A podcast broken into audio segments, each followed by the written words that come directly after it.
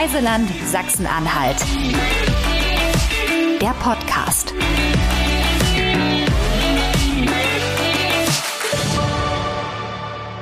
Herzlich willkommen bei Ja, einer neuen Folge hallo. vom Reiseland Sachsen-Anhalt Podcast.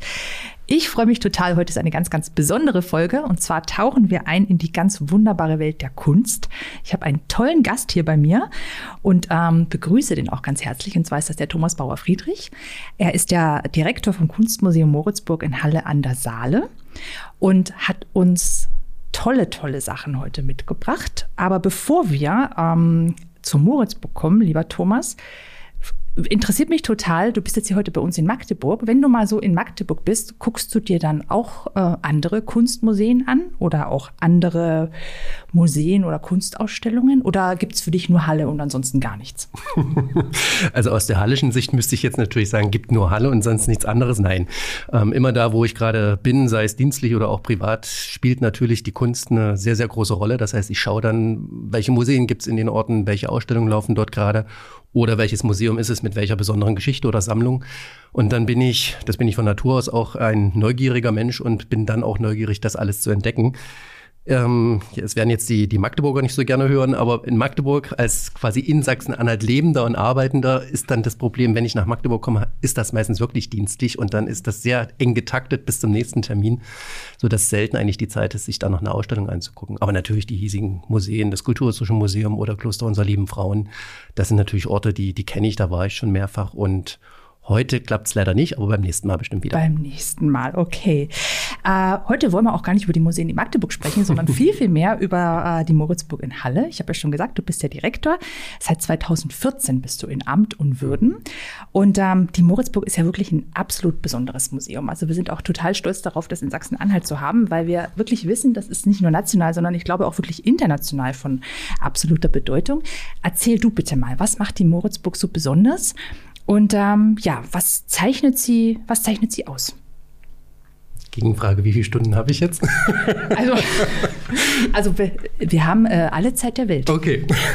Nein, ähm, die flapsige Antwort deutet ja ein bisschen darauf hin, wenn man über die Moritzburg in Halle spricht, ist das eigentlich nicht eben nur ein normales Kunstmuseum, sondern wer es vielleicht oder wer das Museum oder die Moritzburg nicht kennt und das erste Mal sich dem Gebäudekomplex nähert, ist sicherlich erstmal überrascht, weil man unter einem Kunstmuseum sich vielleicht was anderes vorstellt. Also die Architektur schon was sehr, sehr Besonderes. Die Moritzburg, und das ist wieder eine schöne Verbindung nach Magdeburg, war ja die Residenz der Erzbischöfe von Magdeburg. Ähm, Ernst von Wettin hat im ausgehenden 15. Jahrhundert dieses Gebäude in der äußersten Ecke des alten historischen Stadtzentrums gebaut. Und es war, ich wehre mich immer dagegen, dass es eine Burg ist, weil viele immer, wenn sie Moritzburg hören, denken, das ist so eine alte Ritterburg und da gibt's dann vielleicht auch noch irgendwelche Ritterrüstungen. Nein, nein, ganz und gar nicht, sondern es war eigentlich eine der ersten frühen vier Flügelanlagen als Residenz gebaut, also eigentlich eher ein Schloss als eine Burg. Und man sieht heute leider nicht mehr allzu viel davon, weil die Moritzburg im Dreißigjährigen Krieg ausgebrannt ist und dann als Ruine bis ins 19., eigentlich muss man sagen, bis ins 20. Jahrhundert stand.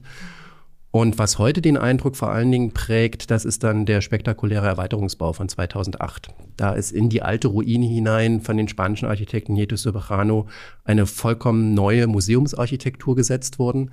Die steht quasi in der Ruine und ragt über sie hinaus. Und dieses Miteinander zwischen alt und neu ist schon mal was, was unwahrscheinlich fasziniert, ähm, was unsere Besucher äh, interessiert. Und wenn man dann drin ist, dann erlebt man Kunst und Kulturgeschichte vom Mittelalter bis in die Gegenwart hinein. Wir sind ein Museum, das ganz berühmt geworden ist im frühen 20. Jahrhundert, in der ersten Hälfte des 20. Jahrhunderts, für die damals zeitgenössische Kunst, also das, was man heute als klassische Moderne bezeichnet. Und die Moderne ist auch das, was man, wenn man jetzt in unser Haus kommt und wir oder man sich nicht die Sonderausstellung anschauen will, sondern die Sammlung kennenlernen will, das ist quasi unser, wirtschaftlich würde man sagen, unser Alleinstellungsmerkmal. Ähm, das ist wirklich die, die besondere Geschichte, die wir immer auch wieder nach außen kehren. Mhm. Na, ihr habt ja auch immer wieder ganz, ganz tolle äh, ähm, Schauen, sage ich mal, oder ganz tolle Ausstellungen. Ich Mhm. erinnere mich noch an die Lagerfeld-Ausstellung, die wirklich also spektakulär war und auch ganz, ganz viele Besucher auch angezogen hat.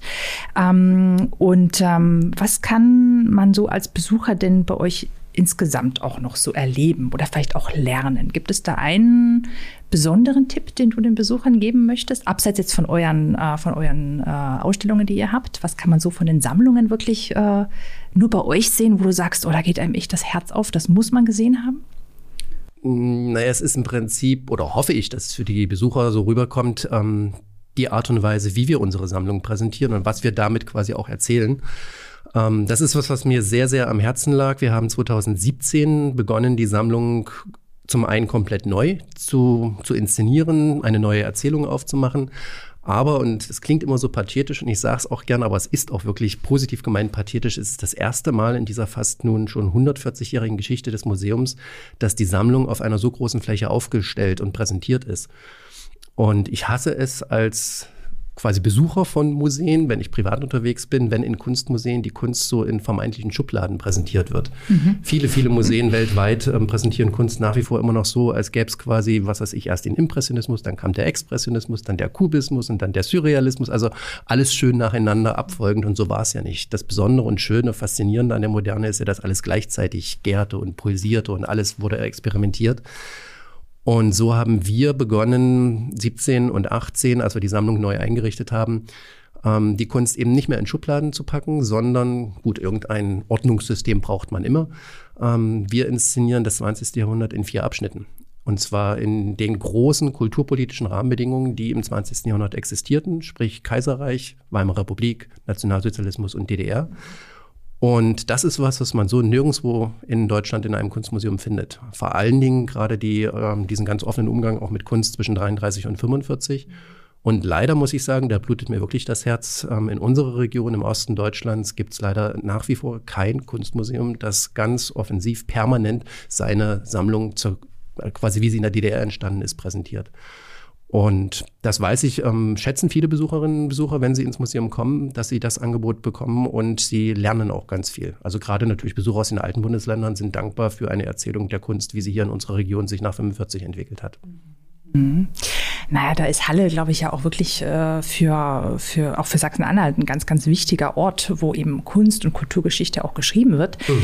Ähm, es gibt ja auch neben euch natürlich auch noch ganz, ganz viele andere tolle Museen in Halle. Es gibt äh, das Landesmuseum für Vorgeschichte, wo die berühmte Himmelsscheibe auch zu sehen ist. Es gibt die Talstraße, es gibt das Händelhaus, es gibt die Kunsthochschule Burg Giebichenstein. Also ihr seid ja wirklich in sehr, sehr guter Gesellschaft, mhm. kann man fast sagen, äh, wo man sich ja künstlerisch gesehen äh, entfalten kann. Wie ist es denn so, wie fühlst du du dich so mit der Stadt und auch mit der Region verbunden? Naja, natürlich total eng verbunden, weil, das haben wir jetzt noch nicht gesagt, ich bin ja quasi nach einer Rundreise so ein bisschen beruflich gesehen durch Deutschland und Europa ähm, zurückgekehrt, wo ich herkomme. Ich bin ja gebürtiger Sachsen-Anhalter mhm. oder jetzt müsste ich ganz patriotisch sagen, ich bin Anhalter. Anhalter? ja. Wollen wir es verraten, wo du geboren bist? In Dessau. In schönen Dessau, okay. In der schönen Residenzstadt Dessau. Also insofern bin ich natürlich sehr emotional und persönlich verbunden mit unserer Region, mit unserem Bundesland. Aber wenn ich jetzt speziell auf Halle gucke, klar, es ist eine fantastische Stadt, was die Größe angeht und das kulturelle Angebot, was für diese, wie soll man sagen, große Kleinstadt, kleine Großstadt mhm ähm, angeboten wird. Theater, Opernbetrieb, Ballett, also ein Mehrspartentheater. Dann haben wir die schöne Situation, wir haben die zwei Burgen, die Burg Giebichenstein und die Moritzburg. Und ich sage immer ein bisschen frostig, in der einen wird die Kunst produziert, in der anderen wird sie ausgestellt und klassifiziert. Also es ist einfach ähm, ja eine sehr kreative Stadt, wo immer viel los ist, wo viel zu erleben ist, sei es zeitgenössisches oder vergangenes. Und was ich sehr schön finde, was auch immer noch nicht üblich ist in ähm, Städten, wo so viel Kultur an einem Ort ist, wir Kulturpartner oder wir Kultureinrichtungen konkurrieren nicht miteinander. Ähm, natürlich am Ende schon. Es sind begrenzte Besucher, die wir alle erreichen können. Aber wir arbeiten zusammen. Wir haben 2016 das Museumsnetzwerk in Halle gegründet, wo wir elf Einrichtungen ausgewählt haben. Hintergrund war, es sollten Museumsbetriebe mit Sammlungen, die öffentlich zugänglich sind zu bestimmten Zeiten, also Öffnungszeiten. Deswegen fallen zum Beispiel Galerien raus, also es sind die, die musealen Einrichtungen. Und wir treffen uns regelmäßig, ähm, wenn wir viel zu tun und zu diskutieren haben, monatlich. Ansonsten mindestens einmal im Quartal mhm. und besprechen einfach Dinge, die uns umtreiben. In der Corona-Zeit hat uns das sehr geholfen, immer auf dem, ähm, sich gegenseitig quasi ähm, zu, zu, informieren und zu, zu helfen, wenn wieder irgendwelche Fragen waren, wie geht's denn weiter und was macht ihr, wie machen, wie könnten wir Probleme lösen. Also das ist eine sehr schöne Zusammenarbeit, die sich da etabliert hat. Und ähm, aus dieser Geschichte heraus haben wir auch begonnen, verschiedene, ich sag mal, marketingträchtige Projekte zu entwickeln. Wir haben so eine kleine Schlüsselkartenkampagne etabliert, wo man, wenn man es schafft, in einem Jahr alle elf Museen des Netzwerks zu besuchen, also so ein Stempelkartensystem. Ähm, dann kann man seine Karte in eine Lostrommel einwerfen nach Ablauf der Zeit und am Ende ähm, gibt es dann einen sogenannten goldenen Schlüssel und dann habe ich ein Jahr lang freien Eintritt in allen elf Häusern. Wow, okay. Das ist sehr gut angenommen worden ja. und das läuft jetzt ein Jahr lang. Jetzt ist das zweite Jahr schon. Jetzt gerade wird das dritte Mal ähm, am, so, am 15. Mai zum Internationalen Museumstag ah, okay. wieder mhm. der goldene Schlüssel verliehen. Oder wir haben eben jetzt den Bildhauer Frühling in Halle, wo viele Einrichtungen, die Talstraße, die Universität, die Burg Giebichenstein, Bildhauerprojekte präsentieren. Zeitgenössische, alte oder klassische, moderne. Und auf die Art und Weise hoffen wir, dass viele Besucher nach Halle kommen und vor allen Dingen auch die Stadt selber erkunden und kennenlernen. Mhm. Also quasi ganz vernetztes Denken. Genau. Äh, für die Gäste und natürlich auch für euch als Einrichtungen, ja? ja? Vor allen Dingen auch zum, ich sag mal, zum, zum Wohle und zum Ziele der Stadt, weil das grämt mich oder schmerzt mich immer noch so ein bisschen. Die Stadt hat ja leider nach wie vor, ähm, ich sag mal, die Besucher, die in unsere Stadt kommen, entweder haben sie gar keine Vorstellung vorher gehabt, mhm. was sie erwartet in dieser Stadt, oder es haftet immer noch so ein bisschen dieses ähm, schmuddlige Arbeiterstadt-Image aus DDR-Zeiten und früheren Zeiten an. Und wer aber dann den Weg nach Halle findet, ist nach wie vor mit diesem Erstkontakt so positiv überrascht. Ähm, ich sage immer, es ist quasi eine Art Freilichtmuseum, was die Architektur angeht, vom Mittelalter bis in die Gegenwart, dadurch, dass die Stadt nie zerstört wurde im Zweiten Weltkrieg. Ähm, das heißt, die, der, der Erstkontakt, wenn man so bezeichnen will, unserer Besucher mit der Stadt ist immer ein positiver. Es ist immer ein positiver Eindruck, der aus der Stadt rausgeht.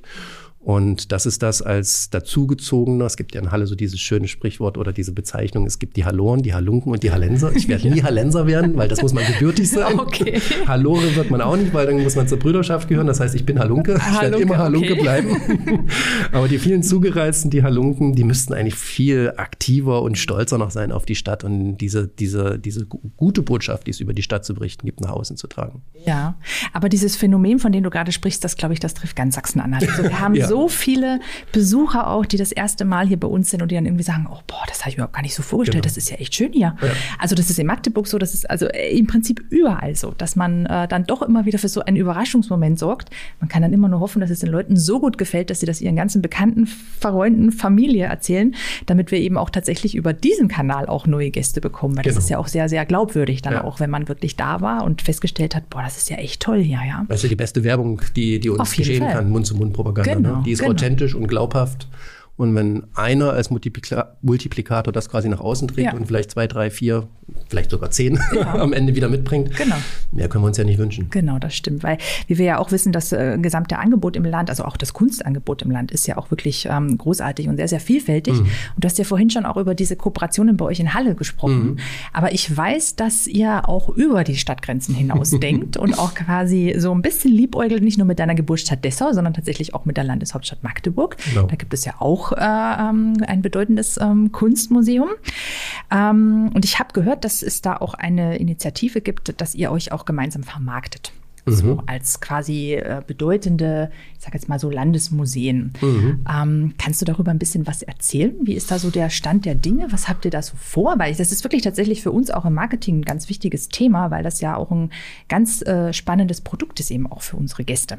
Genau, es ist, wie du richtig sagst, also wirklich als, als Marketingprodukt gedacht. Also wir wollen jetzt nichts Neues an Institutionen oder ähm, wieder zu fördernden Sachen ähm, installieren, sondern der Gedanke war gekommen, als wir, und wir meint jetzt ähm, die Kulturstiftung Sachsen-Anhalt 2000, jetzt muss ich rechnen schon, um 15 muss das gewesen mhm. sein, 15, 16, mit der Stadt Dessau zusammengegangen sind, um die Sanierung der, des Schloss Georgiums für die Gemäldegalerie, die anhaltische Gemäldegalerie in Dessau voranzutreiben. Ähm, das heißt, wir sind dort mit unserer Bauexpertise, ich als Museumsdirektor vom Kunstmuseum Moritzburg bin quasi mit kuratorischer Expertise reingegangen Und da ist mir so bewusst geworden, dass wir eigentlich auch da wieder ganz tolle und zu wenig gehobene Potenziale haben. Und zwar haben wir, hatte ich ja gesagt, in Halle mit meinem Haus den Schwerpunkt in der Moderne, mhm. 20. Jahrhundert. Wir haben in Dessau mit der Analytischen Gemäldegalerie eine fantastische Sammlung alter Meister. Und hier in Magdeburg, da ist ja mit dem Kloster unserer lieben Frauen der Schwerpunkt weniger in der Sammlung, aber im Ausstellungsgeschehen bei der zeitgenössischen Kunst, bei der Gegenwart. Das heißt, wir haben das Alte, wir haben das Moderne und wir haben das zeitgenössisch Moderne, das, der Blick quasi in die Zukunft ähm, an drei Standorten in unserem Bundesland. Und so wie es das ähm, zum Beispiel, wenn man mal in das Nachbarbundesland zu den Sachsen schaut, die in Dresden, die staatlichen Kunstsammlungen haben ja auch diesen, diese vielen Häuser. Da gibt's die Galerie Alte Meister und die Galerie Neue Meister. Und so schwebte mir dann vor, warum gründen wir oder etablieren wir nicht rein für Marketingzwecke die Kunstsammlung Sachsen-Anhalt mit diesen drei Häusern an drei verschiedenen Standorten, um quasi die, die Kunstsammlungen, die wir im Lande haben, stärker nach außen zu ähm, kommunizieren, um aufmerksam zu machen. Man kann also auch quer durchs Land Sachsen-Anhalt reisen, alte ähm, neuere und ganz zeitgenössische Kunst sehen. Und wenn man dann quasi diese Reiseroute auch noch macht, dann lernt man ja ganz viel auch von Natur und sonstiger weiterer Kultur, den Städten kennen. Also das ist der Gedanke dahinter. Wir drei ähm, Direktorinnen, Direktoren sind guten Mutes und guten Willens, dies zu realisieren. Aber wie immer, gut Ding will Weile haben, es dauert alles noch ein wenig. dauert alles noch ein kleines bisschen. Aber ist es dann auch so geplant, ähm, dass es beispielsweise dann auch ein Ticket für drei äh, Häuser gibt oder dass es dann irgendwie Rabatte gibt, äh, wenn man äh, eins besucht und dann zum anderen fährt? Also dass ihr auch da wirklich so zusammenarbeitet mhm. und euch so die Besucher gegenseitig wirklich schickt? Also zum einen wirklich kommunikativ, also uns schwebt eine Art Dachseitenkommunikation im Netz vor, dann natürlich die klassischen Print-Werbemittel, ähm, die es alles so gibt und ähm, was ich mir gut vorstellen könnte, entweder ein Verbundticket, wobei ich dann nicht so sehr begeistert von bin, weil in der Regel bewähren die sich nicht so wahnsinnig. Aber wenn man sich zumindest gegenseitig dann reduzierte Eintritte ermöglicht oder gegen Vorlage des einen Tickets gibt es dann einen freien Eintritt im nächsten Museum. Ähm, so funktioniert zum Beispiel auch dieses, diese Schlüsselkampagne bei uns in, in Halle. Also beim ersten Mal muss ich eben einmal vollen Eintritt zahlen und in allen folgenden zehn Häusern zahle ich dann nur den ermäßigten Eintritt. Ähm, sowas kann ich mir gut vorstellen, beziehungsweise das erste Mal, wo wir diese Kunstsammlung Sachsen-Anhalt wirklich haben, quasi das Licht der Öffentlichkeit erblicken lassen. Das war dann 2017 im großen Luther-Jubiläumsjahr. Da hatten wir dann Teile der fantastischen grafischen Sammlung aus Dessau bei uns in ähm, Halle gezeigt. Also auch gemeinsame Ausstellungen, dass man ähm, vielleicht auch ähm, dezentral, also an verschiedenen Orten zu einem Thema zusammenarbeitet.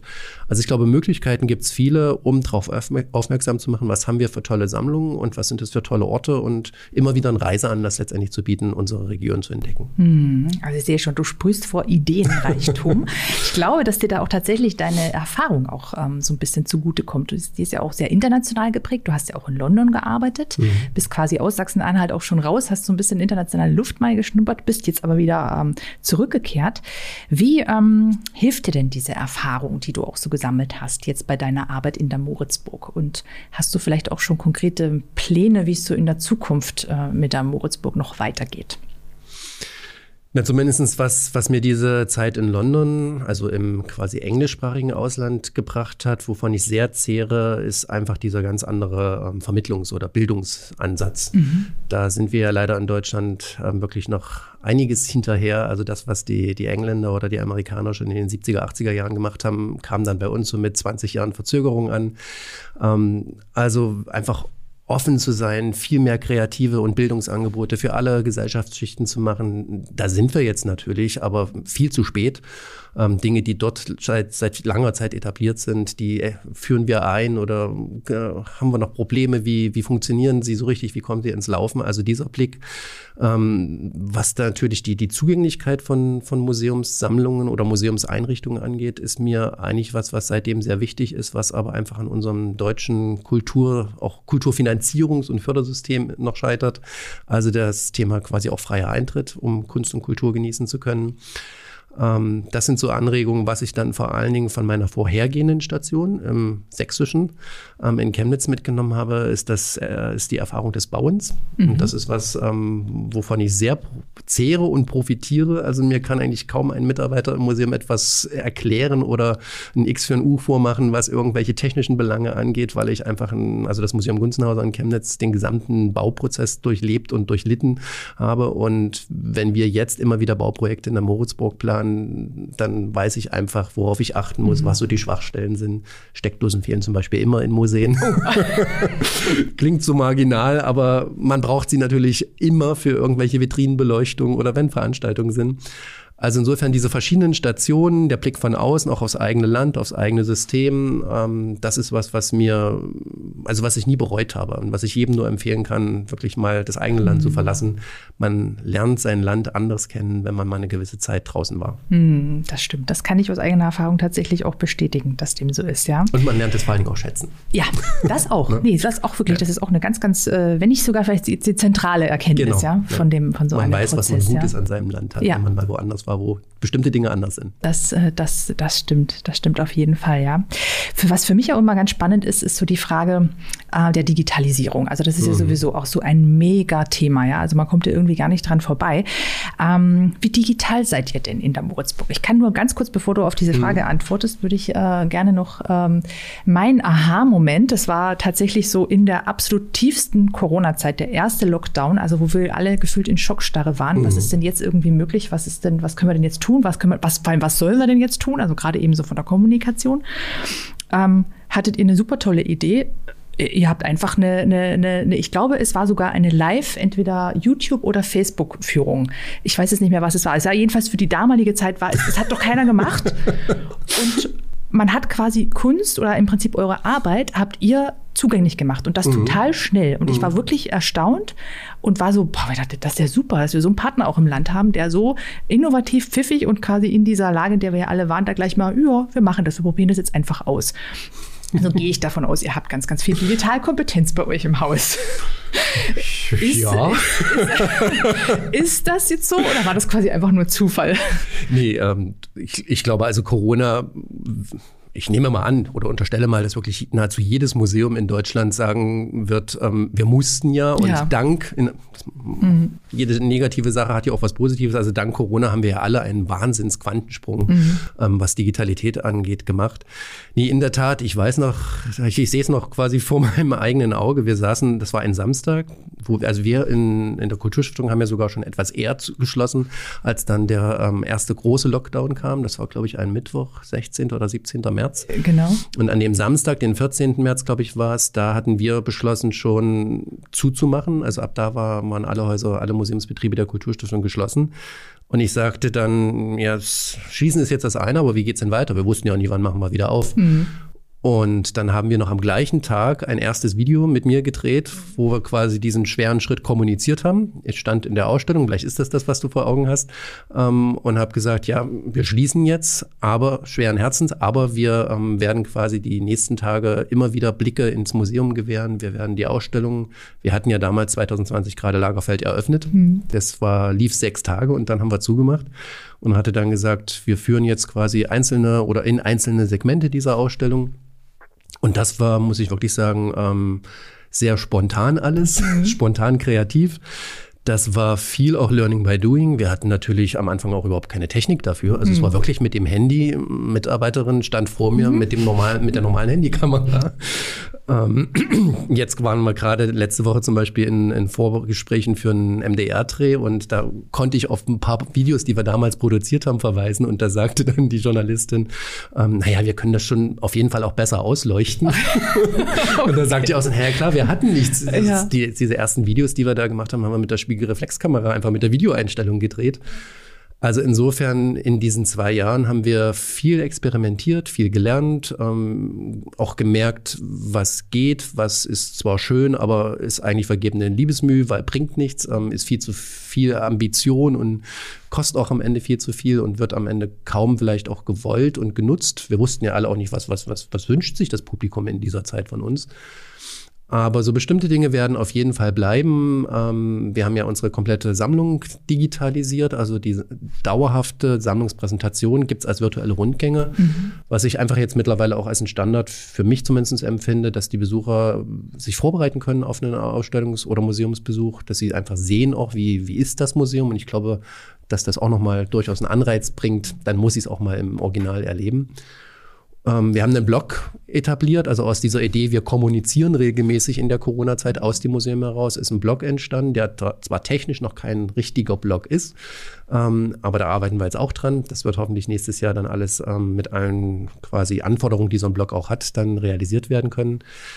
Also auch wenn Corona jetzt, wie soll man sagen, mehr oder weniger vorbei ist, wir wissen ja alle nicht, was dann im Herbst, Winter wieder mm. auf uns zukommt, aber das Digitale, das wird uns weiter begleiten, das wird nicht mehr verschwinden. Mm, ja, das, äh, also das die Erfahrung haben wir, glaube ich, alle gemacht. Aber es war wirklich äh, so gerade so, du hast es ja beschrieben, es war echt so der erste Lockdown im März 2020 und dann kommt ihr mit diesem Angebot um die Ecke. Das war wirklich äh, also herausragend. Also ja. man hat dann tatsächlich da nicht damit äh, gerechnet das und das schön.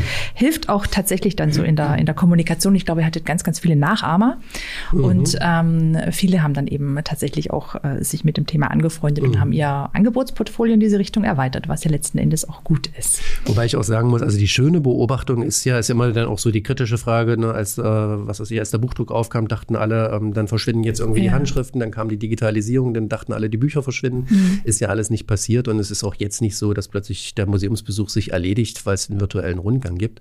Das war eigentlich die schöne Erfahrung in dieser Zeit, wo wir ähm, zum Beispiel digitale Führung durch unsere Sammlungspräsentation angeboten haben oder auch digitale Führung durch die Lagerfeldausstellung, als sie lange Zeit geschlossen war. Die Masse der Besucher hat das zwar dankend ähm, angenommen, war erfreut, aber haben immer gesagt, wann macht ihr endlich wieder auf? Wir mhm. wollen es im Original erleben. Also das Digitale, glaube ich, wird auch den Museumsbesuch Gott sei Dank nie ersetzen. Das ah, Original bleibt das, das Original. Original. Genau, bleibt das Original. Das ist halt so. Mensch, das war, äh, also wie ich fand, total spannend und total inspirierend, wie du das erzählt hast. Wir sind schon wieder fast am Ende. Das war's von, schon. Ja, wir sind schon wieder fast am Ende quasi ja. von unserer Folge. Aber es gibt noch eine kleine Abschlussfrage, die wie immer gleich ist bei allen Gästen. Und zwar würde ich mich sehr freuen und unsere Hörer bestimmt auch, ähm, wenn du uns verraten könntest, äh, was ist denn dein Lieblingsort in Halle, ähm, dein Lieblingsort in Sachsen-Anhalt und dann auch dein Lieblingsort in der ganzen Welt. Ja, in Halle muss ich sagen, also das Schöne an der Stadt ist ja, dass es eine Stadt ist, wo ein Fluss durchfließt, eben die Saale. Und da finde ich, könnte die Stadt noch viel mehr draus machen. Im Moment fließt er an vielen Stellen noch so ein bisschen anonym durch die Stadt durch. Da könnte noch mehr Leben hinkommen, aber eben so dieses ganze Areal, Peisnetzinsel, also so im Zentrum der Stadt, das Grüne mit dem Wasser, mit dem Fluss verbunden, das ist einfach ein, ein toller Ort im Sommer, wenn man dann abends in lauen Sommernächten am Wasser sitzen kann. Das ist toll, das, das mag ich, wenn man dann ein bisschen aus der Stadt rausfährt, über die Stadtgrenze hinaus, also der, den Saaleradweg entlang, ähm, immer quasi die Porphyrfelsen, die sich links und rechts erheben. Das ist einfach eine tolle, tolle Landschaft. Das macht Spaß, das, das zu genießen und ist auch ein Punkt oder ein Ort, wo man, oder wo ich zumindest auch runterkommen kann, mhm. ein bisschen abschalten und ein bisschen erholen. In Sachsen-Anhalt muss ich jetzt ganz eigennützig auch sagen, ist es natürlich dann geprägt durch die Herkunft. Also das Dessau-Wörlitzer Gartenreich ist einfach ein Schatz. Und es gibt so ein paar Orte, also ich habe, als ich noch in Dessau lebte, ähm, am Ende, bevor ich dann zum Studium die Stadt verlassen habe, ähm, in der Nähe vom Luisium gewohnt. Mhm. Und also quasi dann, wenn die Touristen weg sind, im Sommer, wenn es lange hell ist, abends so in der Abenddämmerung in diesem wunderbaren kleinen Gärtchen oder Park mhm. zu sitzen, das ist einfach ein Traum. Ähm, ja, weltweit, ach, da gibt es so viele Orte. Ähm, ich bin, hatte ich vorhin schon mal gesagt, einfach total neugierig. Ich mag andere Kulturen, andere Kontinente, andere ähm, soziale Verhältnisse zu, zu erleben. Da will ich mich eigentlich gar nicht festlegen. Äh, das ist äh, vom, vom asiatischen, ähm, auch andere Religionen oder durch andere Religionen geprägte Gesellschaften, bis hin aber auch zur quolligen Großstadt. Also das interessiert mich alles. Das sind alles tolle Orte. Das sind alles tolle Orte. Aber der tollste, das ist schon gesagt, ist natürlich Halle und ist die Moritzburg. Genau. Ich danke dir ganz, ganz herzlich für diese tolle Folge und ähm, alles Gute und ähm, viel Erfolg weiterhin und ähm, viele Besucher und Besucherinnen, die äh, Halle entdecken und die vor allem auch die Moritzburg entdecken. Ja, vielen Dank. Vielen Dank, dass ich da sein durfte.